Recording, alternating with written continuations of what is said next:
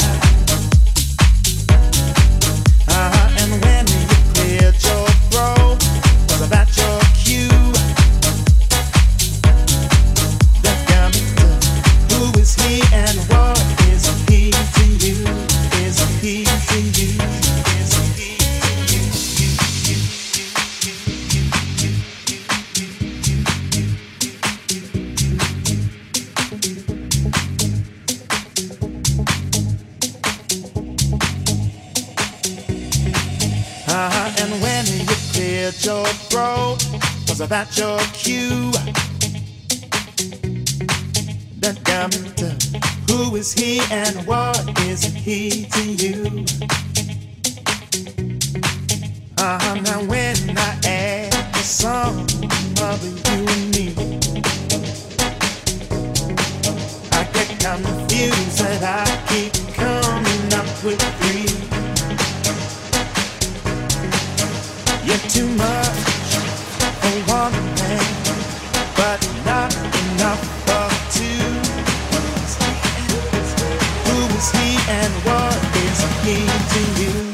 Do a